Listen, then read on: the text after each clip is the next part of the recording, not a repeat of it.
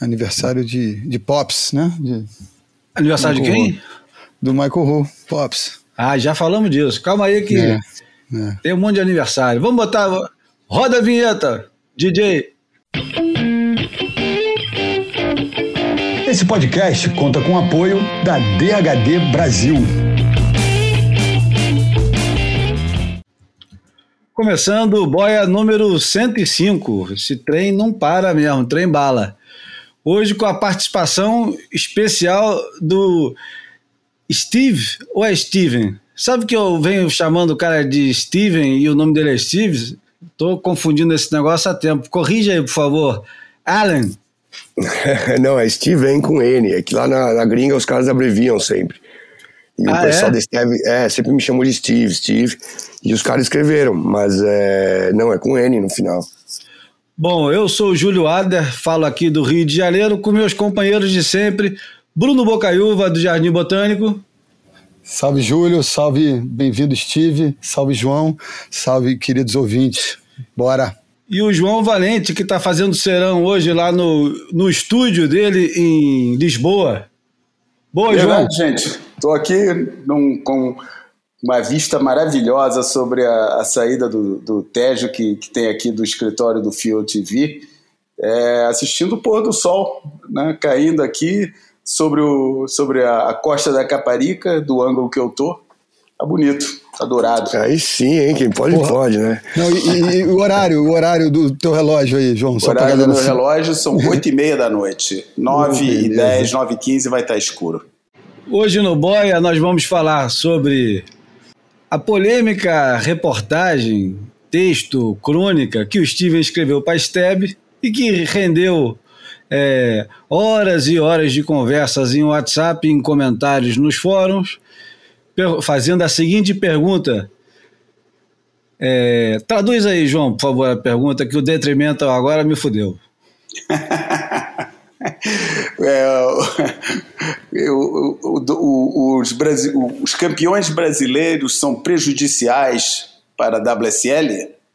É, fica simplista, né, a pergunta, assim, na verdade é para a imagem, né, da WSL ou para os negócios da WSL, mas enfim, nós teremos é, a bateria do Steven Esteves, ó, dá até, isso aí dá até um refrão de uma música, 50 anos do Boogie Board, Vamos aproveitar que a gente entra no assunto do, do bug e vamos falar também um pouquinho do Tom Mori. Teremos a nossa querida imagem falada, o grande sucesso do Instagram, com o Tom Curren e Charles Thompson, e o Almanac com o Jack Kerouac. Tá bom? Ainda tem os 50 anos do, do clássico do Funkadelic Mago Brain, que foi lançado no dia 12 de julho de 1971. Enfim, isso tudo para dizer que hoje. Não, isso tudo é para dizer que hoje é dia de rock, bebê. E vamos começar com um dos pais, né? Aliás, não tem gênero com mais pai do que o rock, né? Vamos lá pro Chuck Berry que ele sabe do negócio.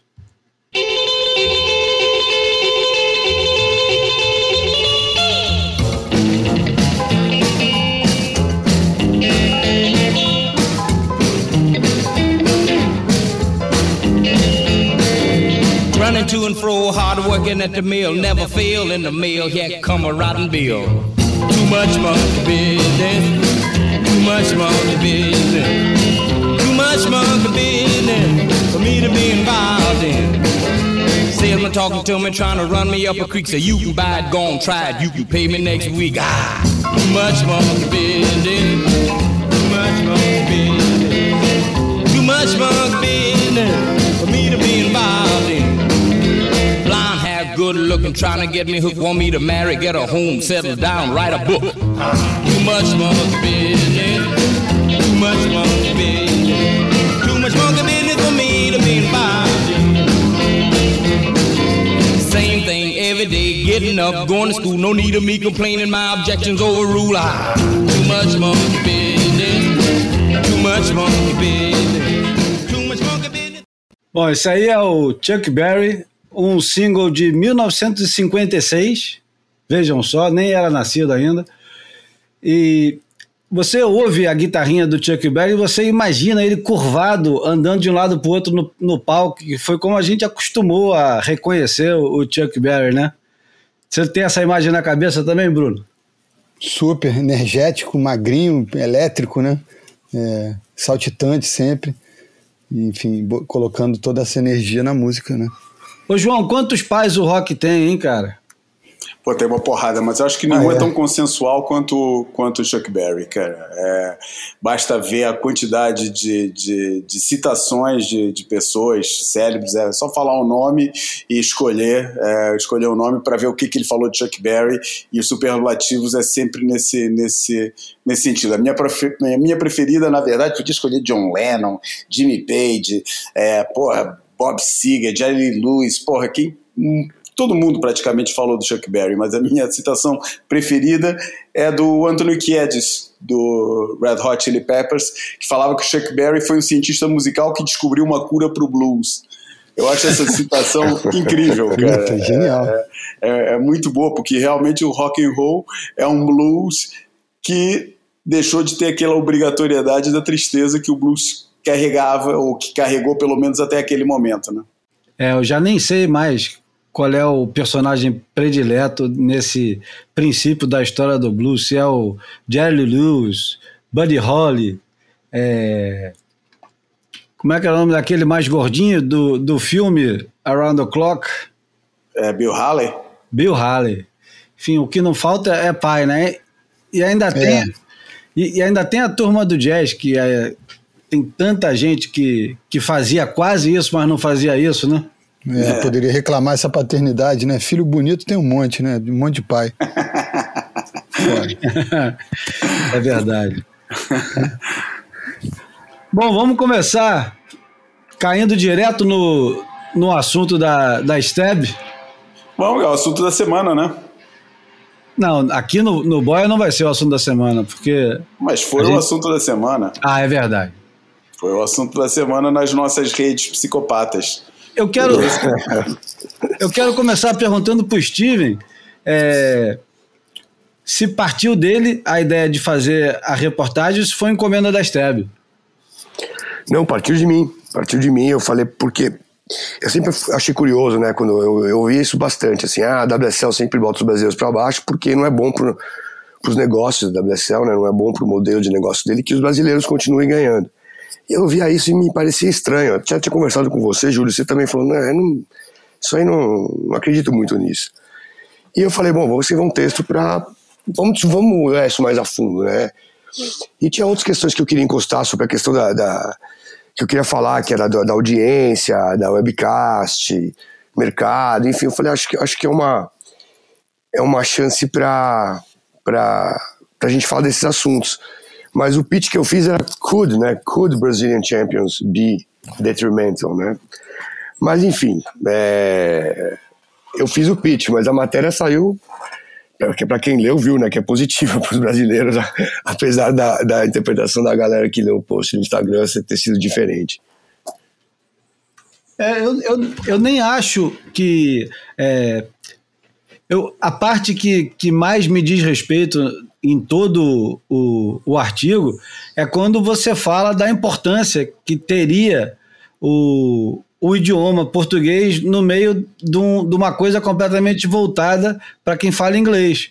Que eu, que eu tenho a impressão que nunca foi escrito na, na imprensa que chega até eles, né? Porque tem, tem uma coluninha aqui, outra ali, até mesmo quando eu e o João escrevemos para Swellnet, acho que não tem um impacto não vai é, tão o longe. Eco, né? O eco não, não, não tem o alcance chega de chegar é. na, na WSL, talvez, né? Também não sei se, se essa teria, mas sem dúvida faz muito mais barulho porque a Steb tem uma presença maior, principalmente em rede social, né? Que eu, eu acho que hoje em dia é tão ou mais importante do que no final das contas o que está escrito. É mais importante a repercussão do que o que de fato estava escrito.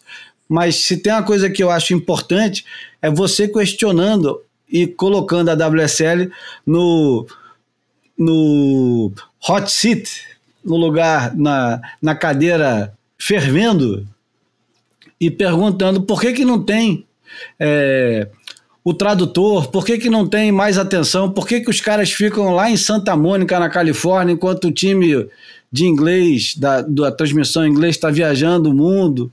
Enfim, essas perguntas, eu espero que elas sejam resolvi resolvidas ou respondidas. E vocês, perguntando para o Bruno e para o João. É, eu acho que é, é, eles podem agir em função de alguns questionamentos e reflexões que, que, que, o artigo propõe, ou que o artigo, o artigo suscita. Agora, uma ação direta e assertiva no curto prazo, eu não acredito, não. Agora, é, é, claro que eu acho que auxilia nesse debate é, ficar quicando aí, né? É, é, acho que é, um, é, uma temática importante, né? É, fazer justiça a esse protagonismo e, e não só o protagonismo na, na ação, né? Dentro d'água, os surfistas se dando bem, mas os números que são sempre superiores na audiência de, de não só no Brasil, mas como de língua portuguesa de uma maneira geral, né? É, isso que me pegou mais nessa pesquisa, assim, foi realmente ver, é, é, confirmar que o, o, a audiência brasileira é muito maior. E, e mesmo assim, é, a, a, a, o investimento na webcast em português é, é, é, N vezes inferior, né? A gente sabe da, da experiência. O, o, pessoal lá em Santa, Santa, em Santa Mônica, os três brasileiros, eles, eles pô, tentam, eles fazem um puto esforço, mas é, não dá para comparar uma, uma transmissão com a outra, né, cara? É, e eu sempre, eu sempre perguntei, mais... por que, que eles não capricham mais na brasileira? E deixam alguém bilíngue ali entrevistando, cara, a coisa mais simples Isso, do mundo. Exatamente. Ah, eu, tenho, eu tenho mais respeito é, pelos que eu conheço dentro da estrutura da, da WSL para achar que eles não têm não, não, levam isso em consideração, que isso não é discutido. Eu acho que é uma questão estratégica lá dentro mesmo, ou de uma estratégia é, é, definida e que não, não, não, não é transmitida para fora, mas que a gente consegue ler pelos sinais de uma estratégia voltada para o mercado americano, ou é, a, ausência de uma estratégia clara de como encaixar esses fatos que a matéria do Steven é, é, é apontou e que eles não. Tudo bem, é um fato, mas o que, que a gente faz agora? Será que no Brasil tem mercado? A gente, será que. Como é que a gente vai abordar o mercado brasileiro? Como é que a gente vai abordar a comunicação da empresa? Eu acho que é mais uma indefinição, pode ser um resultado ou de uma estratégia que eles não estão afim de mexer, não, a estratégia é essa mesmo, voltada para o mercado americano, é, é, ou de, da, da indefinição de uma estratégia que encaixe esse mercado é, vamos chamar de lusófono, né? Mas, é, mas eu não acredito que seja por falta de, de, de nego lembrar dessa história que tem que ler a matéria que o Steven escreveu para. Ah, pode crer, pô, será o... a gente não tinha pensado nisso antes, cara. Eu tenho um pouquinho mais de consideração pelas pessoas que estão lá, pelo menos daqueles que eu conheço pessoalmente, para achar que, quer dizer, que eles não pensaram nisso antes. Eu acho que eles pensam nisso. Pode ser um desses dois fatores que eu estou falando, ou, ou, a, ou, a, ou a indefinição de uma estratégia nova que encaixa o, o mercado lusófono, ou, ou, a, ou, a, ou, a, ou assumir da estratégia para ir apostar todas as fichas do jeito que fizeram desde que começaram. Tem, tem duas acho... coisas, né, João? Eu acho. Desculpa, Steven, deixa eu só Não, entrar, claro. que aí depois você já retruca. É, uma, uma das coisas é que eu acho que a turma que nós conhecemos, inclusive de estrangeiros, já não tem mais a voz ativa que tinha algum tempo com a, a SP. Eu acho que a WSL hoje, como empresa, ela se não despreza completamente a opinião dos nossos amigos, entre aspas, eu acho que eles não são levados em consideração como eram antes. Então, uma sugestão deles não é tão é, aguda, eficiente, quanto a sugestão de alguém que veio de fora com recomendações ou com cargos importantes. Pô, mas você está falando de quem? Do, do Eric Logan? Sim, eu estou falando. O, não, você acha que ele call the shots sozinho? É... Eu estou falando que o, o, Eric Logan, sim, ele tem autonomia, mas ele não ouve, é, digamos, Renato Ickel, ou Mano. Manos Yu, ou uhum. Robson, ou outros brasileiros incluídos no, no, no esquema, na estrutura da WSL, não são levados em consideração a ponto de participar de uma reunião estrutural. Pô, então Deve tem alguém ser... aí que não é. Então tem alguém aí que, que, quer dizer, tem alguém que a gente não ouve falar. Quem é que você acha que ele escuta lá dentro? Strider? Não, João, eu acho que você está é, subestimando muito a estrutura da WSL hoje em dia. Se você observar as pessoas que é, vêm aparecendo em determinados é, memorandos que às vezes é, são divulgados, você vê a quantidade de gente que você nunca ouviu falar que estão envolvidas em, em cargos de chefia, de direção, vice-presidência, essas coisas todas. A americana adora essas siglas, né? Então tem o, o VP disso, outro CEO daquilo, CFO de não sei o quê. Tem uma quantidade enorme. E o Strider, é, e essa rapaziada toda que a gente gosta e conhece, esses caras eles são o tempero do negócio, mas a substância, quem resolve e tal, eu acho que são engravatados ou é. os de camisa florida e de bermuda e mocassim, sapatênis, né? Não, que vão digo... nas reuniões. Eu não sei, eu posso estar completamente não. enganado em relação a isso. Enganado. Eu acho, eu acho que, que não. No ambiente da analogia, eu acho que a turma que a gente conhece é, são os, os, entregadores do restaurante, né? Eu também acho. Eles não, não. tocam nem mais na comida, nem fazem é. mais o prato. Eles, é. no máximo, eles são é. entregadores. O Steven, de repente, até sabe mais do que isso, é, mais disso do que a gente. Eu nem cheguei no segundo ponto que eu ia falar, mas fala aí, Steven, você acha que é besteira isso? Não, não, eu, eu, eu, me surpreendo, né? Eu gostaria de saber de, de quem parte essa, essa decisão. Eu nem lembro qual era o ponto que eu queria fazer quando, quando o João estava falando agora, mas é, é eu, eu fico pensando, se eles já sabem que a audiência é maior no Brasil e, e, e decidem não investir na webcast em português, isso é uma coisa pensada, né? É uma coisa que foi discutida lá dentro, certamente. É, eu acho que não faz parte da, da estratégia deles atualmente é, investir nesse mercado luso brasileiro. E é muito engraçado, a gente discute isso demais aqui no Boia, até é insistente e é aborrecido repetir tantas vezes isso.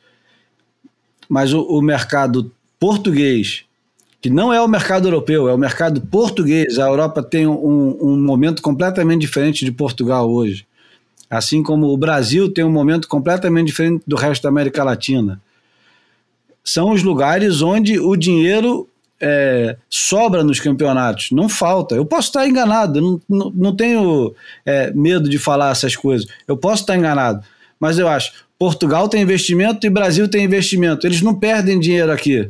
É bem mais provável eles perderem dinheiro em Trestles do que perder dinheiro em Saquarema ou em Peniche. Então, por que não investir na, na webcast da maneira que investem é, na, na, na versão em inglês, né? Porque é, agora lembrei o que eu queria falar quando, quando o João estava falando. É, o pessoal da Step ficou super surpreso. Eu recebi inclusive uns, umas mensagens do, de, de, leitores gringos que não sabiam que a webcast em português era assim sucateada, né? É, é uma surpresa para muita gente, porque até por, por, verem os números no YouTube acharam que tinha o mesmo investimento, que tinha uma equipe lá em loco e tal. E não é o caso. Né? Quem é que me contou uma vez uma história? Foi você, né, Júlio? Uma história de um executivo da Nike que apareceu lá em Trestles durante o campeonato da Hurley e viu a equipe brasileira lá narrando num daqueles. Foi, ah, foi isso, isso aconteceu, isso aconteceu comigo, cara. Isso aconteceu em 2011, se não me engano, ano da tempestade. Naquele é. ano que o Felipe Toledo ganhou o Júnior naquela isso. final épica, né, com é. John John Connor e Colore. Isso aí.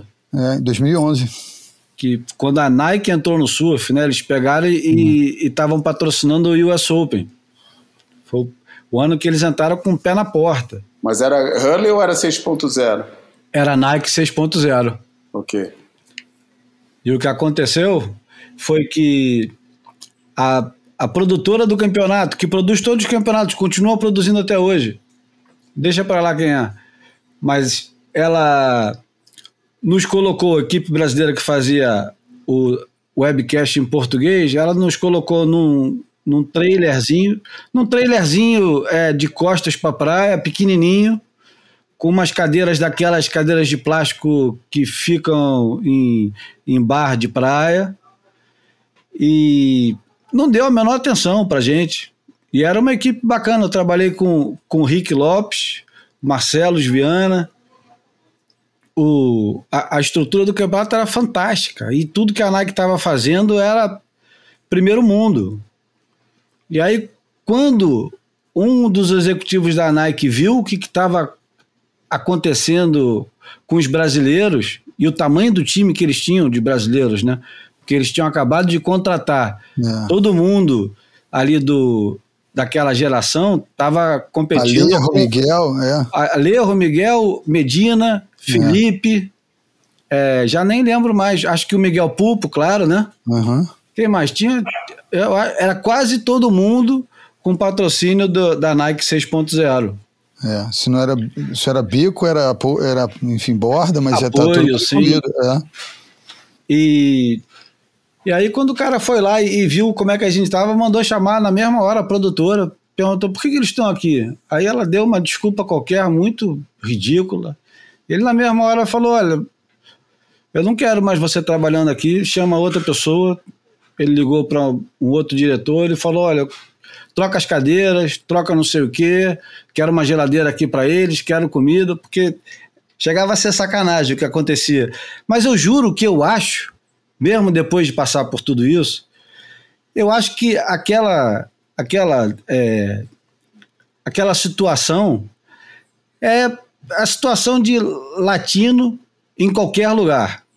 Latino nos Estados Unidos, podia ser mexicano, salvadorenho, é, equatoriano, é, qualquer um ia passar pela mesma situação, tipo, deixa os caras ali, pô, esse pessoal aí é o pessoal que fica na cozinha.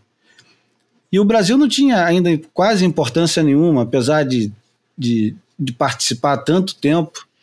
E além do mais, eu acho que no, no US Open, tudo era voltado para o americano enfim, deixa para lá, vamos seguir em frente. No, no aspecto do, da, da reportagem do, do Steven, a gente tem é, detalhes do, da, da relação que o mercado brasileiro e o mercado português, que eu acho que não dá para destacar um do outro, tem.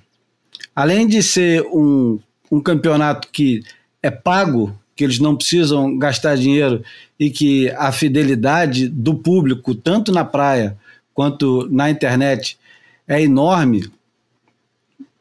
Eu até esqueci o que eu ia falar, foda-se. Vamos seguir em frente.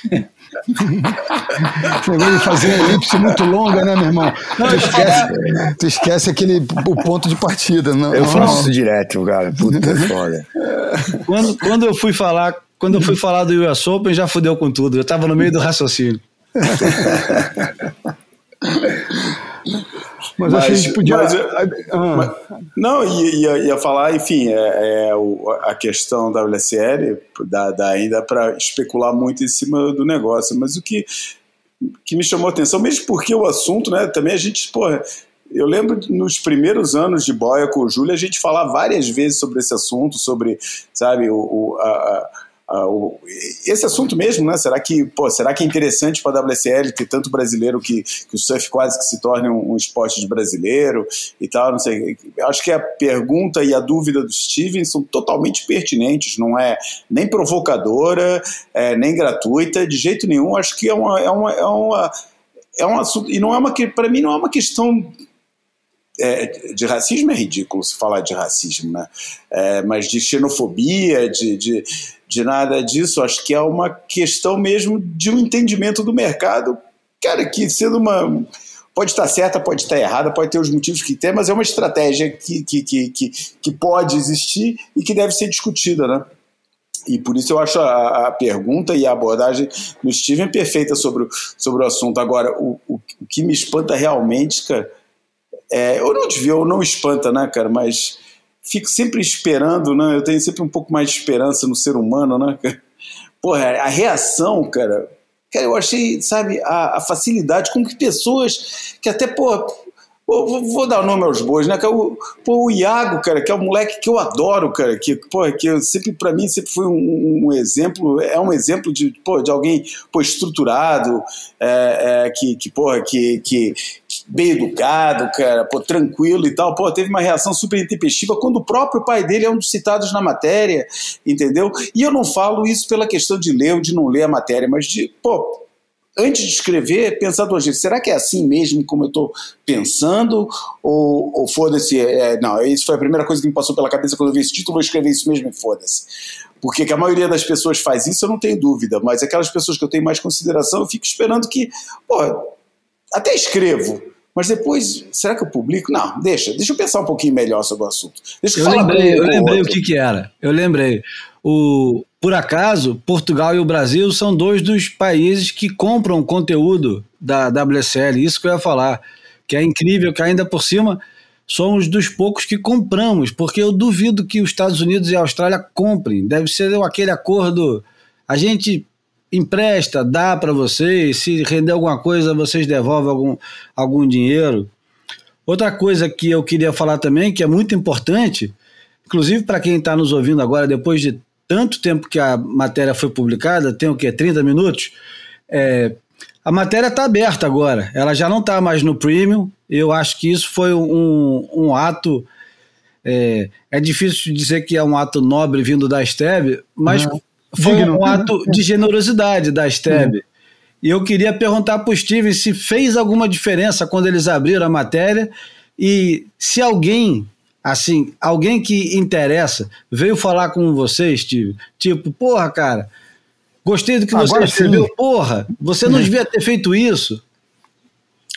Sim, sim, veio. Bom, a reação inicial, né? O, o doido, cara, disso aqui mostra, tipo, a matéria já estava no ar há três dias, ninguém acessa o site. Quando saiu a chamada no, no, GT, no Instagram, é que é aí que o negócio explodiu. E eu concordo com, com o João, eu, eu, compartilho essa frustração, né? Assim, a gente sabe que os tempos de hoje muita gente tá, já entra na internet de, predisposta a brigar, né? A xingar, e a, essa agressividade, é, essa convicção agressiva que tanta gente carrega para as mídias sociais, né? Mas também, certas pessoas ali eu esperava que, que, que fossem ler antes de criticar, né? Pessoas influentes e tal. E a, a, as primeiras reações que eu tive, Júlio, foi, foi isso, foi gente Ninguém ligou para mim para perguntar. Eu comecei a ser xingado, assim, por, por, por, alguma galera e vi a reação da matéria. Aí Mas depois de um tempo me ligou... Viu, algum dos que você viu te xingando tem teu telefone, tem o teu contato, tem que alguém que de fácil acesso que teria que você vê, pô, esse cara tem fácil acesso comigo, podia, pô, ter perguntado alguma coisa, ter falado alguma coisa antes de publicar, tinha alguém assim? Não. Você viu gente não, assim? Não, não tinha, ah, não tinha ninguém tá. assim. Okay. Aí é, eu vi que eu vi que tinha pessoas que me conheciam. Eu vi pessoas que, desculpa, agora pensando bem sim, João. Tinha sim, uns caras gente. ali que foram metendo pau, mas eu acho que nem sabiam que a matéria era minha. Ah, tá. Né? É que isso também não estava claro, né? Aí começou, é, e todo mundo começou a meter pau na Steb. De repente alguém lançou meu nome ali, aí come, começou a virar uma bola de neve pro meu lado, mas eu, eu tava, por um lado, tava muito tranquilo, porque eu sabia, eu falava, meu, eu, eu tô tr tranquilo quanto ao que eu escrevi, entendeu? Eu não, eu não, escrevi nada xenofóbico, racista contra brasileiro de maneira alguma, entendeu? Eu tô percebendo que a galera não tá lendo, né? Mas depois veio, sim, uma... É, especialmente depois do post da Maíra, que muita gente leu, leu a matéria e tal, é, ou pelo menos ouviu a explicação, eu comecei a receber bastante apoio. E gente curiosa, me ligou o Trequinho, falou: o que que tá acontecendo, cara? Me ligou o Adrian Cogin, me ligou uma, uma, galera, entendeu? E, e, e depois me mandou um e-mail, o editor da Step, falando: meu, o que que aconteceu, cara? Ele, eu falei: mano, tá explodiu aqui, bum, você não tá entendendo, cara. Steve Allen vai passar pra história como ressuscitador da Borg. Nossa senhora, cara, eu falei pra ele: você não tá ligado. Mas ele falou, não, então vamos botar aberto e, pô, me sinto muito é, que a galera não né, interpretou errado dessa maneira. Aí a gente bateu um papo, eu falei, olha, eu entendo o lado de vocês também, mas quando... Por, por, como o texto não está disponível para todo mundo no aberto, é, isso foi uma coisa que o Marcelo Serpa comentou ali, né? O tom da chamada tem que ser parecido com o tom do texto, porque senão deixa, deixa, ah, é. deixa lugar para interpretação. E a gente é. já sabe, se você não dá o texto para a pessoa, tá em inglês, a galera já hum. tem uma predisposição a, a, sair na porrada, a xingar, meu, é um, é. um é coquetel de, né, pedindo para explodir o coquetel Molotov ali, né? É, eu, eu acho que é o, o, exercício aqui é interessante da gente falar, conversar com a galera sobre isso, a diferença entre o, entre o autor e o editor, né? Então, assim, você, você escreveu a, a, peça toda e a diagramação, né, a separação das aspas, isso tudo foi, foi a redação da Steb que fez, né? É, e assim, eu não acredito que houve hum. maldade por parte deles, entendeu? Assim, obviamente, é, a galera né, criticou muito o caça-clique e tal, e, e, eu agora realmente sentia o, o, ódio da galera. Então, assim, é. eu achei que talvez podia ter sido mais pensado. Deixa o, eu ver, o, deixa eu, deixa eu ver se eu entendo. Os clicadores estavam hum. revoltados com o caça-clique? Exatamente, foi exatamente. exatamente. eu tava pensando nisso, só, né? Só para entender, né? Só para entender o negócio. Não, e o, o, louco é que é, tinha muita gente que entrava lá e começava a argumentar Uhum. Dizendo, não, o brasileiro é bom, por isso, por isso, por isso. Fazendo os mesmos pontos que eu fiz dentro do texto, tá ligado? Era muito louco, cara. No final eles estavam concordando comigo. Sem mas, saber, assim, né? É, mas eu entendo, assim, a, eu, eu entendo a, a manchete ser algo para atrair a galera, não. entendeu? Ainda mais quando você tá querendo atrair a galera pro Total. pago, né? Não, eu sabe pensando exatamente sobre isso, Steve, que é a, o limiar, né, a linha tênue entre o, o oportuno e o oportunista, né? Uhum. O assunto é oportuno, o assunto é contemporâneo, o assunto é necessário, mas aí tem um twistzinho né, nesse, nesse processo de divulgação do assunto que ele é, se transforma nesse, nesse, oportunista. Mas enfim, é, é, é, do jogo, né? Eu acho que é, é os caras criaram relevância muito também apostando nesse estilo, porra, é, polêmico, de levantar certas questões que eles sabem que vai gerar um debate acalorado e na maioria das vezes vai, gerar um debate acalorado na superfície, né? As pessoas é, nem se aprofundam, né? isso, né? O cara é, lê primeiro ali aspas e fala, caralho, que isso? Mais um ataque, porra, é. porra, eu vou, eu vou, refutar, eu vou, vou refutar, eu vou, agora eu, eu, vou dizer esses caras o que, que eles têm que fazer. Tipo, Exatamente. Eu acho o Júlio, que... uma vez, o Júlio hum. uma vez deu uma definição muito boa desse, desse negócio para mim. Ele falou que antigamente, sabe aquelas situações em que você tá no, no trânsito, daí o cara te dá uma cortada na frente, dá uma uhum. fechada, e daí você, porra, passa pela cabeça, você nem fala, ou, ou você grita sozinho, ou então fica só passando pela cabeça, falando, pô, esse merda, cara, devia tomar um. Toma, devia ter um ônibus passasse por cima dele agora, matasse esse pô, esse filho da puta e tal. Que é aquela coisa que acontece nos 10, 20 segundos depois que o negócio acontece. Só que hoje em dia, cara, você tem é. uma plataforma onde você pode extravasar isso e falar isso mesmo, entendeu? É, é. O anonimato, é. é. Eu acho que o, a chamada é, oportunista ou não te, teve seu papel, mas acho que foi muito mais. É, é, o que tornou tudo muito mais grave, muito mais, sei lá, é, controverso, para falar a palavra que o Júlio gosta, é o fato de que 99% das pessoas não lê, mas se sente é. com a informação suficiente para sair detonando, metendo pau, né, cara? Exatamente. Eu não acho que seria muito diferente se a matéria tivesse aberta, não. Quer, quer saber? É. Também, é, vejo isso acontecer que... com um monte de matéria que, que, que tá aberta para ver, cara, e vejo nego reagindo do mesmo jeito, cara. É. é... E o Dave Prodam, é, você se comunicou com ele perguntou a ele se ele queria participar da reportagem, se você podia é, entrar em contato com o Eric Logan. Como é que foi? Sim, óbvio. A primeira coisa é entrar em contato com o Dave Prodan, né? Então, comecei perguntando de audiência, de números. Já falei, ó, eu sei que vocês não divulgam o número exato, mas não dá para me dar um ballpark, qual que é a região. O, o Brasil tem, audiência. Meu, não respondeu. Aí mandei outra não falando. Respondeu. Não, não respondeu, nem respondeu. Nada. Aí mandei Típico. outro e-mail com algumas perguntas e, e, e falando que, pô, se desse para falar com o Willow. Mas o Willow, sério, eu vi a entrevista dele ali, é aquele o discurso dele. Ele, ele não ia me falar muito. Você acha que ele ia falar para mim que o brasileiro é ruim pro, pro, pro, pro business da WSL? Nunca ele ia falar isso. Né? Então, assim, a gente já quase sabe o que ele vai falar. Aquela, aquela entrevista que eu puxei dele me surpreendeu porque ele falou: a gente tá. A gente é um esporte global, né? Então, isso, isso vai quase um pouco uh, de encontro com, com o que a gente vê. Assim, o investimento no mercado americano e australiano é muito maior do que no luso, portu, luso brasileiro, como a gente falou. Então, realmente, eles não estão tendo um approach global para o esporte que eles consideram global, né? É, e já tinha passado por uma é, renovação na, na transmissão. Eu acho que para o esporte ser global de verdade, ele, além de ter os representantes, de todos os países, ou dos países-chave, ele também tem que se comunicar com todos os países, né? Então você tem que ter um, uma comunicação em espanhol, você tem que ter uma comunicação em japonês, tem que ter uma comunicação em cantonês ou chinês, ou sei lá como é que chama. Tem que ter comunicações eficientes, igualmente eficientes à comunicação que você tem em inglês. Se você quiser, de fato, reclamar o lugar no sol de um esporte global.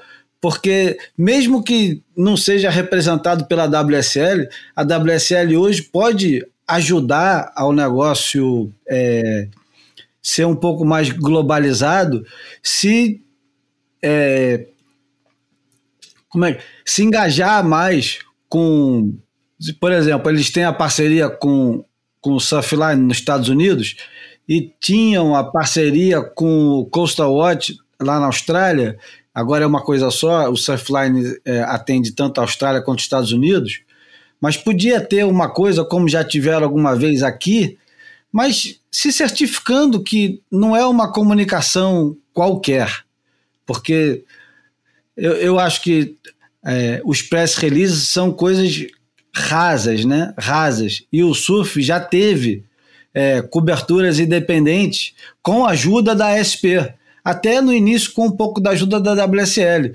E isso é que vai ajudar o esporte a andar para frente, eu acho, né? Posso estar completamente enganado, mas é, essas parcerias com é, algum sítio que fala espanhol e que seja que tenha um alcance para Espanha, para Equador, El Salvador, Argentina, Chile, todos os países que estão representados lá, que tem competidores, que tem público.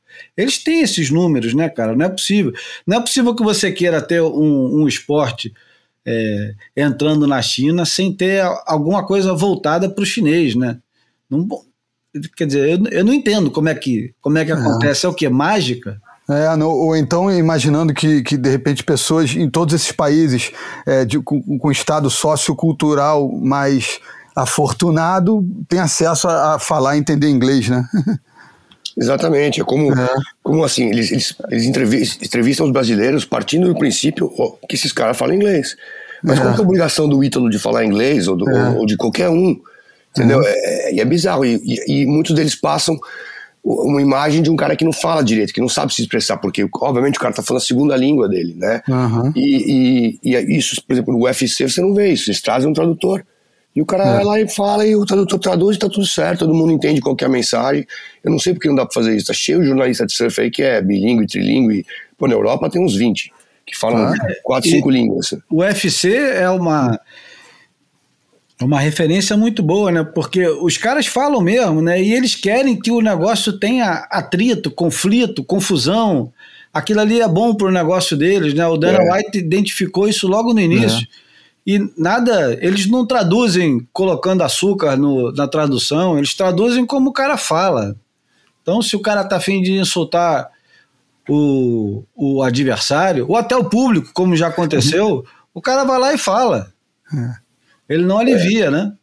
Isso é uma coisa da WSL, de, de, insistir que todo mundo na sua esfera passe um pano, ou, sei lá, né, dê uma açucarada em tudo, né? Então, assim, você vê que atletas não não querem falar nada, né? Eles têm um, um, uma dificuldade de se expor porque não querem virar um, um, target lá dentro, né? A própria galera que trabalha na, na webcast não tá me passando uma informação secreta, né? Falar que o Brasil é maior audiência, qual que é o problema? Não, mas não posso falar meu nome.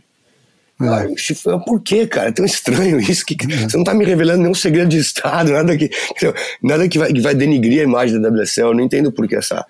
O, como os caras do Bitcoin adoram falar, né? Wall of Positive Noise. Aliás, já... o João Valente outro dia compartilhou conosco uma entrevista do Eric Logan num, num, num veículo qualquer que não Sports é. Business. Como é, né? Sports Business. Sport Business, né? Já, pelo nome já dá para saber o que, que é. O, o Eric Logan, ele fala na maior cara de pau, e eu não entendo como é que hoje em dia, com as coisas tão à mão, por exemplo, você fala um número, eu vou lá e confiro o número. Então o Eric Logan chega e diz que a série chamada Billy Bill, que em torno do Bill Kemper, é, teve 2 milhões de acessos. Hum. de acessos é, é verdade, é uma meia verdade, né? Se você juntar os seis episódios, vai chegar a 2 milhões de acessos. Mas, porra, isso é sacanagem. Isso é abusar da boa vontade do contribuinte, né? Do é contribuinte. É são 2 milhões de não, não, não me espantaria, não me espantaria esse número ser real, cara. Da minha experiência com esses números, que lembra mas, quando João, foi o, o Mas, João, olha só, gente... o, os números do, dos episódios estão no YouTube. Você ah, tem okay. o número do episódio, o, os números, está lá. Episódio 1, 300 mil. Episódio 2, 250. Episódio 3, 300. Tudo bem, juntando tudo, deu 2 milhões. Mas você tem 2 milhões qualificados individuais que viram aquilo? Não é, tem, não. nem de perto. É. Então, o número, as pessoas, né? É. O número real daquilo ali, se você quiser ser legal pra caramba com todo mundo, você pega o maior número que ele atingiu, que deve ser 300 ou 400, e fala, pô, a gente teve meio milhão de, de acessos, meio uhum. milhão de pessoas, mas não é, cara. E isso é, não sei se, se é mal intencionado ou se isso é estratégia, é assim que, que essa turma de marketing se comunica mas eu, eu me senti desrespeitado, cara, como, como fã, como entusiasta do negócio. Eu falei, deixa eu ver, eu quero ver. Aí fui lá e vi. E os números não são esses. Ah, mas dá 2 milhões se você juntar tudo. Ah, sim. Então o podcast Boia, ele tem 50 mil pessoas que escutam. Mas é todo, soma todos os 150. Mas é... Soma 105 edições e pronto. É, pô, é igual o Most News. O Most News, então, tem mais de um milhão de, de acessos. Certeza, pô. pô vou, vou, vender meu peixe, como eu tenho 150 mil, um milhão. É. Quer dizer, não, não acho honesto. Não, eu acho, mas eu acho, eu, eu, eu, eu imagino que, que deva, deva ser tudo combinado, porque eu não acho possível, com as entrevistas fora do meio do surf que eu já vi, é, serem feitas com, com o Eric Logan, que é que, pô, que ninguém encoste ele e fala, porra, e que põe as questões do jeito que a gente está pondo aqui agora e falar, cara, isso que você está falando não é real, vamos, vamos, vamos falar o que, que é real mesmo, entendeu? E, mas eu acho que é, ali tem tudo cara de ser, ser resposta por e-mail, não, nada tem, não, não tem cara de ser entrevista feita é, presencialmente. É, e é, é, tudo feito por e-mail e deve ser escolhido o que, que eu vou responder, o que, que eu não vou responder, e não deve estar de, da direita contraditório, não. Abrindo parênteses sobre esse, esse Billy, essa série, é, vocês viram como o, o, o foco. É, eu, achei um, eu achei que, não sei quem dirigiu, não sei, mas por exemplo, você vê que era muito virado para emoção sempre, para ele chorava, que ele achava que ele ia morrer, que não sei o que. Eu achei que eles pesaram a mão nesse, nisso. Talvez porque na mesma semana a Steb lançou a série do, do Andy Irons e era muito mais surf, muito mais crua, assim, dava para ver. Quem tinha feito a do Billy era uma coisa muito mais mainstream, assim, uma coisa que queria apelar pro lado emocional da galera. E, e quem fez a série do, do, do, do Andy era muito mais surf, assim, sabe? Eu acho que o, o problema nem está em, em, em, quem faz, né? Mas o que quer comunicar. É isso. Eu acho que ah, como o Eric Logan vem de um, de um meio que é extremamente apelativo, que é Ofra, Isso. que é um, uma das maiores estrelas do, da TV americana de todos os tempos, mas ela, apesar de ser uma excelente comunicadora, ela apela muito para esse negócio de, de, de, auditório né, e de emoção. Não sei se isso vai funcionar com surf, né? A gente vai ter uma noção melhor agora, durante as Olimpíadas, e das consequências. Se, o inertia ah. funciona, pode ser que isso funcione também, né, cara? Se o que funciona? Se o inertia funciona, pode ser que isso também funcione. Porque esse é bem o tom do inertia, né, cara? Puta merda, é mesmo. É, e ano que vem vai ter uma série, né? Tipo aquela da Fórmula 1. Vamos ver, tô curioso pra ver isso aí. A da Fórmula 1 é, é muito boa. Né? Puta, a da Fórmula 1 é boa cara. pra caralho. Eu, eu, eu, retomei minha paixão pela Fórmula 1, assim, de assistir por causa da série. Eu só eu vi fico... a série mesmo. eu, vou, eu, voltei, série, né? eu voltei a assistir corrida de Fórmula 1, cara. Sério, é uma coisa doida. Porque você tá envolvido com os personagens, você sabe quem é quem, né? Muito, depois que o Senna morreu, eu tive um, perdi um interesse muito grande por Fórmula 1. Agora voltou. E tá interessante de assistir, cara. Eles deixam o rádio dos, dos pilotos abertos, você vê os caras xingando a equipe e voltando, e xingando o cara que fechou ele, e aí mostra a temperatura do pneu, e quanto falta pra. Meu, é, é, eles te bombardeiam de informação, você parece que você tá pilotando ali, sabe? É muito louco. Uhum. É boa Bom, mesmo. Vamos passar para o próximo assunto, podemos? Opa, claro, bora. bora. Então vamos lá. É, só lembrando que, como o Bruno falou, hoje é aniversário do, do Uncle Michael, Michael Roa, é, 13 de julho de 1957, ou seja, ele tem 64, 10 a mais do que eu. E hoje também é aniversário do Pablo, Pablo Neruda. E não é o surfista, porque tem o surfista que é Pablo Neruda, não tem? Tem, né? Tem. ele, é, ele é chileno ou não? Não, eu acho que ele é nordestino, ah. cara. Ah, pode crer, pode crer. Agora lembrei, agora lembrei. Pô, mas no Brasil, porra, deve o ter um nome é, pra né? cada personagem famoso que existe, né? É a gente história. tem o Marco Polo também, né? É, claro. Porra. Quem só mais que tem, tem de Washington, Só que tem de Washington e Lincoln no Brasil, cara, porra. Eu só, fui me, eu só fui me tocar dessa realidade quando cheguei em Portugal, cara. Porque antes, pra mim, Washington era, normal, né? é, né, cara? Porra, era mais mais nome. Só depois que eu cheguei em Portugal que eu falei, pô, realmente, Washington, cara, porra. Um dos pais fundadores. Washington tem vários. Cara, minha, minha mãe era cearense, cara. Nós somos, nós somos, Somos no Ceará eles são muito de um, né? De Washington, né? Eles são muito criativos, cara. Lá no Ceará, minha mãe falava que tinha um colega de colégio que era um, dois, três de Oliveira quatro, né, cara? Então eu me lembro, isso não sai da minha cabeça. A base do Flamengo tinha o Marcos Lenin.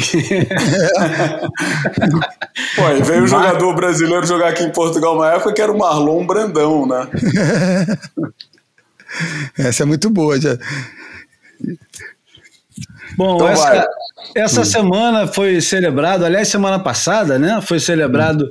os 50 anos do Boogie Board, ou do oh, Boogie, como ficou conhecido, porque foi criado pelo por esse gênio chamado Tom Morey. O Tom Morey ele tem uma participação muito grande na história do surf, que a gente não vai entrar nisso agora, mas só para lembrar poucas coisas importantes que o Tom Morey fez, além do, do Morey Bug, que para a gente nos anos 80 foi um, um, um, inferno e uma maravilha ao mesmo tempo. Primeiro porque é, craudiou de vez tudo quanto era lugar e também porque floriu todos os lugares ao mesmo tempo. Era, foi a primeira vez que nós tínhamos é, cheiro de shampoo né, na, na água e tal. Um, um condicionador, era, eu diria. Condicionador, shampoo, essas coisas todas. Mas o, o Tom Morey. O Tom Morey foi responsável pelo primeiro campeonato de surf profissional em 1965. Ele fez o Tom Morey Invitational e ofereceu 1.500 dólares de prêmio para quem. E ele revolucionou também o julgamento, porque ele e a turma decidiram que para ganhar o campeonato não tinha mais critério além do o único critério tempo no bico da prancha. Então quem passasse mais tempo no bico ganhava o campeonato. Quem ganhou o campeonato foi o Mickey Munhoz, na, no, em segundo ficou Mike Hinson, mas mais tarde o, o Tomori é, reconheceu que eles erraram e que, na verdade, o Mike Hilson que tinha ganho o campeonato. Olha. Ele ganhou 750 dólares. Não era a primeira vez que existiam prêmios que valiam dinheiro. Quer dizer, foi a primeira vez que se entregou dinheiro em espécie, moeda na mão do campeão. Ou seja, profissionalmente foi o primeiro mas já existia campeonato com prêmios que davam carros, motocicletas e etc e tal. Mas dinheiro vivo foi a primeira vez. E eu pedi para um grande amigo meu, Alexandre Iglesias, que era editor da revista Bodyboard Style, para mandar um áudio sobre a influência que o bodyboard tem no surf. A influência que o bodyboard tem no surf vai agora render uma boa meia hora, quiçá um pouco mais de conversa entre nós quatro. Mas eu queria começar escutando o que o Alexandre Iglesias tem a dizer sobre a influência do, do bodyboard. Vamos lá. Fala Júlio, Bruno, João, pessoal que ouve o Boia. Poxa, um prazer gigantesco estar aqui falando com vocês. E essa semana, nos últimos dias, eu andei conversando com o Júlio sobre os 50 anos do bodyboarding. A nossa conversa acabou gerando em torno das contribuições que o bodyboarding deu para o universo de quem pega a onda e eu estou muito curioso para saber como que vocês vão analisar essas colocações. O primeiro grande impacto do bodyboard na comunidade do surf, primeiro a gente tem que lembrar que o bodyboard é um, uma subcultura da cultura do surf, né? Então, dentro desse impacto, foi trazer o crowd. Mais pessoas tendo acesso a pegar onda, e isso realmente deve ter incomodado muito ali no começo. Mas a grande virada foi quando caras como Jack the Ripper, Mike Stewart passaram a surfar a onda mais temida do surf até então de uma maneira que os surfistas não conseguiam surfar. Tanto que teve a polêmica matéria da revista Surfer com o Mike Stewart em primeiro plano, Martin Potter, Tom Curren e Tom Carroll atrás e a pergunta é Mike Stewart o melhor surfista do mundo? Uma outra contribuição que aconteceu nos anos 80 foi o fato de trazer milhares de mulheres para dentro d'água. Antes elas ficavam na areia assistindo os surfistas pegar onda e agora elas passaram a fazer parte do line-up. Desbravar os slabs é um ponto muito interessante porque é, foram os bodyboarders pioneiros dos principais slabs na Austrália, como The Wrights, aqui no Brasil, a Laje do Choque, em Niterói. Os bodyboarders Mike Stewart e Ben Siverson foram os pioneiros a surfar em Terrupo, ninguém tinha surfado lá antes. Então, esse outro patamar de onda, os bodyboarders foram é, os precursores. Mas o mais polêmico de todos os pontos, para mim, estão nas manobras aéreas. Quando a gente vê o Medina fazendo um backflip aqui no campeonato que teve na Barra, esses 360 aéreos que no surf tem outro nome, e toda hora, insistentemente ao longo dos anos, eu vejo todo mundo dizendo, a imprensa, até o Brunão mesmo, falando ah, que são manobras inspiradas pelo skate. Discordo completamente disso é, desde o final dos anos 80 que essas manobras são feitas pelo bodyboarding e para mim quem inspirou Felipe, toda essa geração do Brazilian Storm a estar tá voando dessa maneira foram os bodyboarders. Bem, deixo vocês aí com essa polêmica. Obrigado, grande abraço, gente. Só de sacanagem, teu convid... só, só de sacanagem o teu, teu convidado vem falar em polêmica também. é, episódio tá caliente. Cheio de polêmica, cheio de polêmica. Vai ser obrigado a, escrever que vai ter polêmica nesse episódio, na, na notinha. Polêmico. Essa semana o texto é teu, João, não escapa não. Pô, ele não tem tanto medo da polêmica, tem do, do termo, não tem essa ojeriza toda. Bom, você é, foi citado, acho que você. É, eu fui citado, pô, logo eu, cara, um especialista em bodyboard, meu irmão. Porra, qual é a pré? Explica então melhor por que, que você é especialista em bodyboard.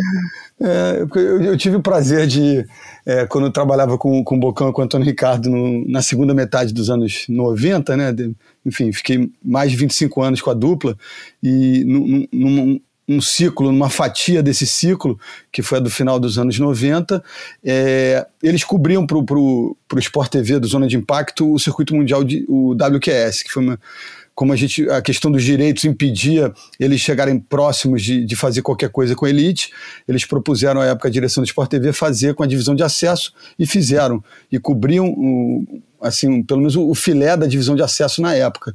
E nesse mesmo período, é, para povoar a zona de impacto com outros conteúdos, eles aceitaram um projeto é, oferecido pela dupla, pela produtora, pela Unigraf na época, de cobrir o circuito mundial de bodyboard, que não tinha é, direitos pagos, né? Então, naquela época, no Zona de Impacto, a gente cobria é, boa parte do circuito mundial de bodyboard, mas com uma ressalva importante, porque eu ia para todas as etapas, mas a, a decisiva, que era no Havaí nos primeiros dias de janeiro, Bocão e Antônio porra, faziam a cobertura da, da Tríplice Coroa do surf e aproveitavam, passavam um lindo Natal e Réveillon é, em, em Oahu e depois faziam a cobertura também do Mundial de Bodyboard. Então fazia boa, boa parte do, do tour, mas a etapa decisiva ficava com eles. Então eu viajei muito com essa turma, é, vi de perto o protagonismo do, do, do Guilherme Tâmega, a rivalidade com o Max Stewart e, e, tu, e todas as narrativas é, desse processo de, de evolução do circuito mundial que naquela época começou em 95, né?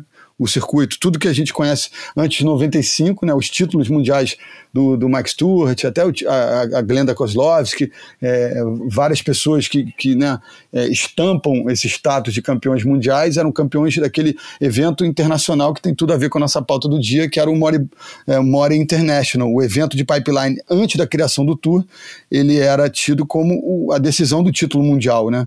E, e, e, quando o circuito começou, o Guilherme tem um título pré-circuito e os outros títulos todos mundiais dele foram conquistados com essa coisa dos pontos corridos.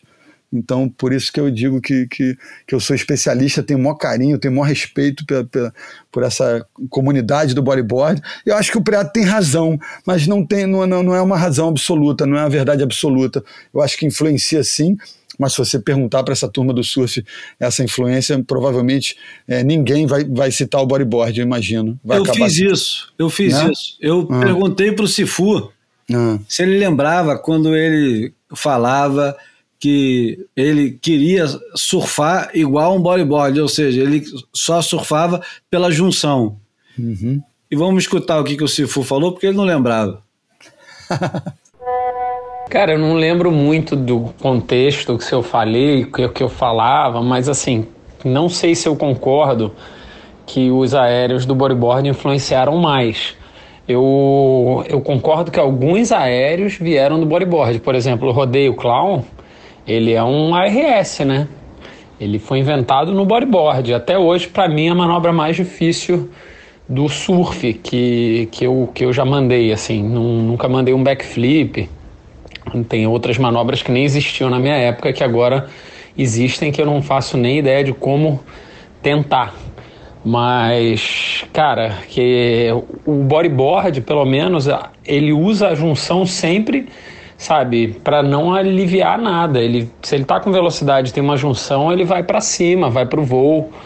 E o surfista, às vezes, ele, ele ataca aquela junção de uma outra maneira, com uma rabetada, com reentre, com uma coisa dessa. Então, assim, eu não sei se eu concordo que o, o skate influenciou menos do que o bodyboard, mas eu tenho certeza que os dois influenciaram. Agora, o skate, por ser a base né, em cima da prancha e ter o lance dos grebes, coisa que o bodyboard ele está sempre grebado, é, eu acho que ele, ele tem uma influência um pouco maior. Mas aí eu não sei se, se se também, cara, é, o bodyboard, ele, ele, qual a parcela de influência que ele tem sobre os aéreos? Pelo menos o rodeio clown, eu sei que ele é, ele é um, um derivante do, do RS mesmo. Então, cara, ah, eu, legal. Ô, ô, João, você lembra que antigamente o surf era muito mais influente no jeito que o pessoal andava de skate? E eu já tô já tô lá nos anos 80, hein? Do que vice-versa, né? Ah, ah, com certeza. O caminho inverso começa com o Fletcher, né?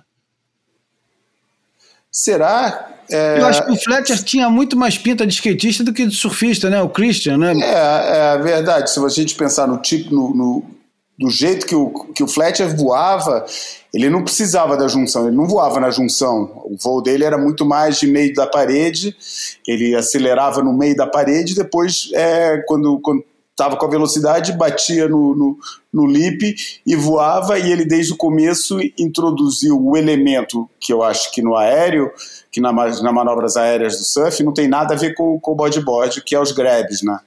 O, o Christian Fletcher sempre teve, sempre deu atenção para os grebes, para a diferença no, no, nos grebes, né? Pega no, no nose, na, na, na, na borda pela frente, com a e mão por é trás. Skate, né? né? E eu acho que isso é totalmente skate, cara.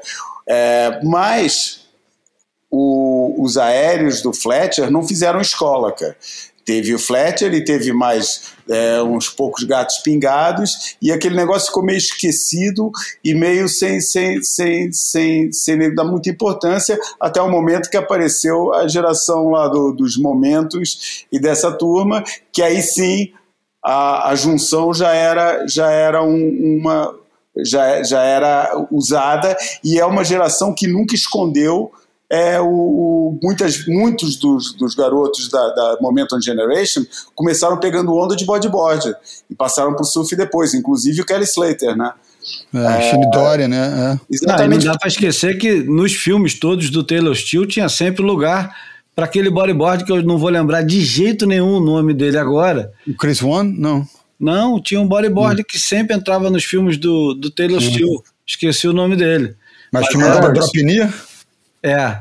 É, pode ser o Chris One. Era o Paul Roach. Paul Roach. Isso, isso, Paul Roach. exatamente. É isso okay. mesmo. E, enfim, é, eu acho que aí realmente o, o bodyboard ensinou muitos caminhos para se voar melhor. Inclusive a rotação, que era uma coisa que o, que o Fletcher e, o, e os gatos pingados da, da, sua época não usavam, é, a rotação como um jeito de completar, o, um jeito mais fácil de completar um, um aéreo alto, que hoje em dia a gente está vendo que é muito mais usado, porque permite você, na rotação, a prancha fica. É, é, mais fácil você colar a prancha no pé fazendo uma rotação do que fazer percorrer uma distância muito, muito longa sem fazer rotação. É, é, é, um negócio que vem totalmente do bodyboard, entendeu? Só que depois que a coisa foi sofisticando, voltou um pouco a influência do skate através do, do, dos grabs é, mas só por aí, cara, só por aí. Eu acho que fica parelho a influência de um e de outro. Sinceramente, acho que fica parelho. Não, não acho que o bodyboard mostrou o caminho para voar e depois o skate mostrou o caminho da diferenciação entre os tipos de, de aéreo que existe. É, tem, que, tem que lembrar daquela turma de Santa Cruz ali também, que fortemente influenciada pe, pelo skate. Enfim, é... é... essa turma de Santa Cruz não pode esquecer, porque o, é. o conceito de air show é. é nasceu, inclusive, dessa turma toda, que era Rat Boy Collins, é. É, o próprio Peter Melf era muito aerialista, né? Flea, essa turma toda de, de lá da, de, de, os malucos. Barney, Barney. falecido, né? É, saudoso Barney. A, galera que gosta, a galera que gosta de uma cozinha, né, cara? mas eu acho que, cara, mais do que influenciar, assim, eu não sei, eu não sei se eu acho que o, o, o bodyboard influenciou tanto, assim, nas manobras do surf, mas eu acho que a maior colaboração pro surf foi, obviamente, a descoberta de slabs, né? E é. uma coisa que pouca gente fala, meu, todos os muitos dos grandes fotógrafos de surf são bodyboarders, né? Ou eram é. grandes bodyboarders. Né? Isso é incrível, cara, realmente. Realmente, os melhores fotógrafos, é. os caras revolucionaram. Marcelo e Henrique Pinguim que o digam. É. Eu acho que o último grande, grande fotógrafo de surf, é, fotógrafo de surf aquático, que surgiu depois de aparecer a, antes de aparecer a, a, que foi altamente influenciador o jeito dele vamos, vamos reconhecer foi muito influenciador até Chris desses bodyboarders foi o Chris Van Lennep né depois hum. do Chris Van Lennep o Chris Van Lennep abriu o caminho para os bodyboarders é, assumirem o controle do, do, do, da fotografia aquática. É, o Tim Jones, o, o Scott Eichner, é. É, no Brasil também o Pinguim e o Paulo Porra, Barcelos. Paulo Barcelos, né? É. O campeão mundial, né? O cara é campeão é. mundial do ano 2000. É. O Paulo e Barcelos Portugal, faz as imagens mais. Vou falar aqui o um negócio. O Paulo Barcelos faz as imagens mais bonitas do Rio de Janeiro, do Rio de Janeiro no geral, que eu, que eu, uhum. que eu conheço, as paisagens do, do Paulo Barcelos do Rio de Janeiro são um negócio, porra, absurdo, é. cara. Eu com certeza gostaria muito de, de ter um, um quadro daqueles dele, da, de uma onda quebrando sozinha com, com, com os dois irmãos lá atrás, cara, é um negócio é. maravilhoso, cara. Em Portugal também, né, João? O Ricardo Bravo, o Gastão Entrudo. São todos, cara. Melhores, todos, né? Todos, todos eles são, são, são do, do bodyboard, cara. Não, e a gente nem citou aqui, é, porra, andar por dentro do tubo, né, cara? É assim, os caras é, realmente vêm de um lugar e, e passam por lugares, às vezes, que só eles mesmo. Ah, As é verdade. As curiosidades do, do nascimento do, do Morebug, que só levou esse nome bem depois é que o, o Tom Mori tinha 37 anos quando criou o negócio em 71 e ele colocou para vender por 37 dólares, porque ele era muito. ele era muito. É, como é que é o nome? Supersticioso, isso. É. A figura, eu conheci ele na Praia Grande, em Sintra, Portugal, em 97, nessa cobertura do, do circuito mundial.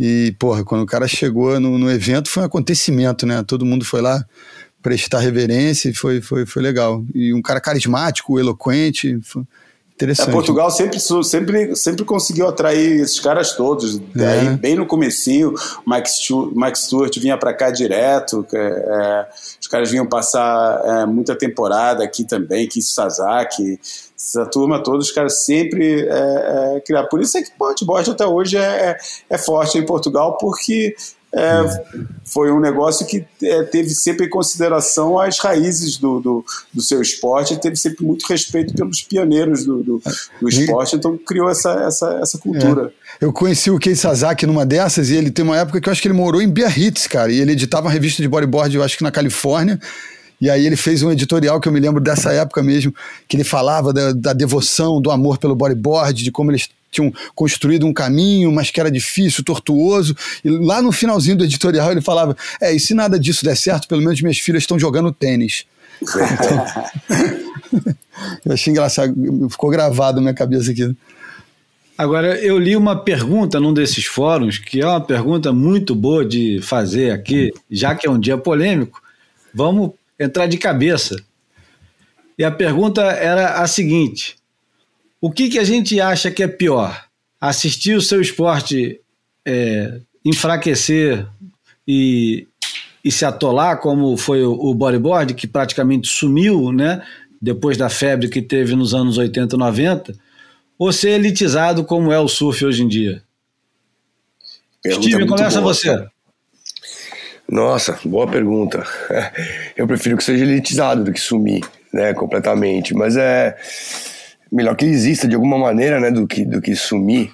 Agora, o, o, é isso que ele está dizendo, então, que o bodyboard é elitizado hoje em dia, é isso? Não, Não ao contrário, que o bodyboard está sumindo e o surf, é, ele botou gentrified, hum. que, é, que eu acho que é, é, é envelhecido, né? Não, eu acho que é mais para elitizado, esse banho de, de glitter, de loja, né? De, Sim, enfim. mas uma coisa que per, de pertencimento muito menor, né? Porque eu acho hum. que esse, essa elitização do surf, que, ah, que é, é a no... perda da essência, né? É. Exatamente. É, é. Pelo fato da gente não gostar de, de usar esse, é. esse termo é. execrável que chama-se essência, alma, essas merdas. Primeiro porque a maioria a maioria não, pô. Eu, eu e João galera... mais céticos, você é um pouco mais generoso com esse negócio. É, mas eu tenho minha, minha, minhas também, é, minhas, minhas pauras, meus, minhas fobias de termos. Eu não, eu não uso vários, vários e a gente acaba é. É, se encontrando nessas neuras, né? Isso. então, é, tem algumas que têm interseção, tem outras que são particulares, individuais, né? Então, essa elitização, essa uhum. elitização que ele está falando é uma elitização babaca, né? não uma elitização legal. É, é. é Fala Steven. Puta, cara, não sei. é, é, é um olhar romântico, né? Mas eu, eu, eu, vejo isso, cara. Eu vejo. Acho que eu prefiro. Não, eu prefiro que exista de alguma maneira ainda, mesmo que elitizada, né, cara? Eu acho que a gente já tá chegando a essa imagem do surf romântico, do que era antes, né? Que hoje realmente é uma coisa que eu vejo muito na, na naquele nosso grupo de WhatsApp ali da hum. de, de, como a galera fica surpresa com, com, com o tipo de pessoa que é, que é surfista hoje. Surfista antigamente era um tipo de pessoa, hoje surfista é tudo, tudo que tem na sociedade também surfa, entendeu? É. E acho que é isso que a gente perdeu um pouco a essência, essa porra dessa palavra. É, e cada vez vai, vai ter é, menos vantagens em se tornar um surfista, digamos, não é de verdade, mas um surfista de mar, né? Porque com a quantidade de ondas artificiais pipocando por aí, a facilidade que é você pegar uma onda dessa. E tudo que tem em torno de uma onda dessa, que é estilo country club, né? Que é uma coisa essa assim, completamente elitizada para pouquíssimos. E você pode. É, eu não vou usar a palavra customizar, não, mas eu preciso, é, preciso traduzi-la de forma, no mínimo, é, palatável. Né? Se você puder moldar, você não, né? Eles puderem moldar para uma coisa muito mais elitizada ainda, eu acho que isso vai acontecer cada vez mais lugares exclusivos para pessoas que não têm o menor interesse em sujar o pé de areia, em passar tempo demais dentro do carro. Enfim, a aventura do surf se torna uma coisa completamente aborrecida. Uma, uma ida ao shopping center para pegar onda. É, não, é, aquela, coisa, aquela coisa de você ter uma conversa que até então não era sequer imaginável, mas que vai se tornar talvez até banal. A galera conversando e falou assim: ah, não, imagina ir para Costa Rica, nossa senhora, horas e horas, passar com 4x4 no meio de um rio, pelo amor de Deus, ir para o lugar e não saber se vai dar onda. Nossa, eu não tenho tempo para isso. Imagina. Bora para Praia da Grama, meu. Pô, eu vou para um é. lugar onde eu sei que eu vou pegar a onda todos os dias e vou gastar X de dinheiro e pronto. Não, é. não tenho mais essa imprevisibilidade, é uma coisa horrível. Eu não tenho tempo para esse tipo de coisa. É. É verdade. Até uma pausa dramática, né? É, até uma pausa dramática depois dessa. Né? Tem que ter. É. Tem, tem, aquele texto lindo do PP que, o, que ele fala do, do Fernando Aguirre dizendo que o futuro ia ser de onda artificial e que é. termina com uma figura que é o, é. o, o, o, Fernando Aguirre escorrendo é, lágrimas, que já não me lembro agora se era lágrima que era água da piscina ou se era lágrima de verdade. é, premonitório, né? É. é. Cara, eu preferia, eu prefiro mil vezes que o esporte esteja do jeito que o surf tá, cara, porque... nem para uma coisa nem para outra, né? Cara, é assim, não, eu tô sendo encostado à parede pela pergunta, né, cara, não, uhum. não, vou, não vou me esconder no, no meio termo. Cara, o que eu acho é que quando existe, acho que o surf tem raízes fortes o suficiente para permitir vários tipos de vivência. Pronto, eu acho que é tem várias, mesmo. sabe? Eu acho que o esporte que está vivo como o surf vai ter várias pessoas que vão viver ele fora do, do, é. do âmbito daquilo que a gente vive é. É, e, e, do lado mais comercial e institucional. Ele vai tropeçar com isso. Agora, tá em paz com isso, daí depende de cada um, entendeu? Tem é, aqueles caras que vão ser os recalcados a vida inteira, ah, porque o surf já não é como eu gostava e tal. Pô, eu conheço gente. Hum é, hoje em dia é, é, é, curioso. Isso me lembra um filme que eu não vou lembrar o título, mas um filme que eu, que eu assisti há muitos anos, um dos primeiros filmes falados do cinema francês com um ator que era o Gerard Philippe, e que ele ficava. É, o, o, tema do filme era Viagens no Tempo, e que cada época que ele ia, ele encontrava com os nostálgicos da época anterior entendeu? E eu vejo isso muito acontecer muito no surf. Eu vejo hoje em dia gente nostálgica dos anos 90, porque nos anos 90, é, para nem falar nos anos 80, tem gente que fala que nos anos 80 o surf era puro, entendeu? Que foi a época da explosão né, de, das pranchas coloridas, de, de, do, das roupas é, fosforescentes, do Zinca na cara, as revistas tota, totalmente com quinta cor, essas coisas todas. É, enfim. É, nego acha sempre que a sua época era mais pura do que a, do que a atual.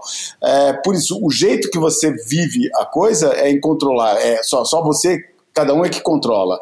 Mas eu acredito que vai ter sempre num, num esporte que está vivo, pô, vai falar com o N. Lynch e pergunta se ele não, não tá vivendo o é. surf do mesmo jeito que ele sempre viveu.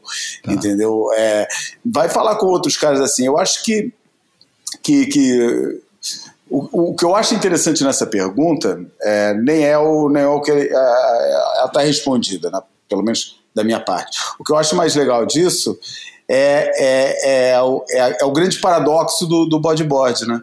que foi uma coisa que nasceu com o objetivo e com o potencial, e até certo ponto é, no, no, seu auge é, foi cumprido, que era da massificação dos, dos esportes de onda, é, tenha feito um percurso que transformou ele num underground. Hoje em dia o bodyboard é um negócio totalmente underground, um negócio de culto, com uma galera muito casca grossa, muito hardcore. Quem é bodyboarder hoje em dia normalmente é um cara muito hardcore, no, naquele termo que também é um termo muito irritante, mas, mas como tem dois aqui nesse grupo que já trabalharam com uma revista com esse nome, pode. é, mas, mas é uma galera muito muito de raiz, muito. É. É, eu, eu acho isso, coesa, né? Tipo um é, eu acho né? isso um, um, percurso super interessante que o Bodyboard fez é, e que, enfim, é, eu, eu não acho que o Bodyboard vai morrer. Porque eu acho que tem. tem eu, eu, eu, falo com os caras que são apaixonados. O, o grande problema do bodyboard, para mim, é, é, que, é que. E eu vejo isso pelos meus amigos é que do ponto de vista físico, cara, é foda você continuar. É bem, é bem pior você continuar sendo um bodyboarder do que continuar sendo um surfista vida fora, cara. É, os problemas na, na região lombar são gigantes para quem eu conheço vários bodyboarders de competição aqui em Portugal que começaram a pegar onda em pé exatamente por causa disso. É, principalmente os problemas na, na, coluna e problemas na, na lombar, do, de, de ficar é, é, voltando de aéreo no flat, de ficar naquela posição forçada sempre de, de, de peito levantado, é, e vários deles têm esses problemas. É, eu acredito que dá para adaptar, mas eu acho que o bodyboard pesa mais, a idade pesa mais para um bodyboarder, principalmente se ele foi um cara que pegou muita onda, do que para um surfista. É a ideia que eu tenho dos meus amigos bodyboarders. E, e os meus 20 centavos de, de prosa sobre isso, é, caminhando um pouco é, paralelo aí ao, ao João, é, eu responderia a favor da gentrificação pelo, pelo, pelo seguinte motivo: é quando você é, diminui o processo, diminui o fenômeno, você perde possibilidades de caminhos alternativos. E com essa gent, dita gentrificação, seria inevitável, como um pouco do que o João falou, é, não dá para, a, a, a, partir da gentrificação, ter a ingenuidade de, de achar que tudo no, no meio do caminho e nas vias paralelas vai é, terminar, né, enfim, é, desaparecer. Então, acho que mesmo que a gente apontasse e essa gentrificação acontecesse, essa, esses caminhos, essas vias paralelas, elas sobreviveriam, essas narrativas sobreviveriam, e, e aí eu acho que teria assim diversas vertentes do surf para as pessoas se encaixarem naquelas que, que, que têm mais afinidade, né, que tem mais ponto de contato. Então, enfim, seria esse o meu caminho. Bom, Maneiro. Steven está com criança pequena em casa, vai ter que é. sair mais cedo. É isso aí, galera. Eu queria ficar mais, o papo tá uma delícia, mas eu tenho que chegar na função aqui, cara. Tá certo, é isso mesmo. Tem que participar. É, mas eu queria agradecer aí, João, Júlio, Bruno, mais uma vez. Sempre legal participar do Boa e, e bater um papo com vocês, cara. Valeu, Sim, prazer é nosso. Bom, encerrado o assunto, acho que a gente pode seguir para o Almanac, não? Claro. Bora. Então vamos. Almanac flutuante.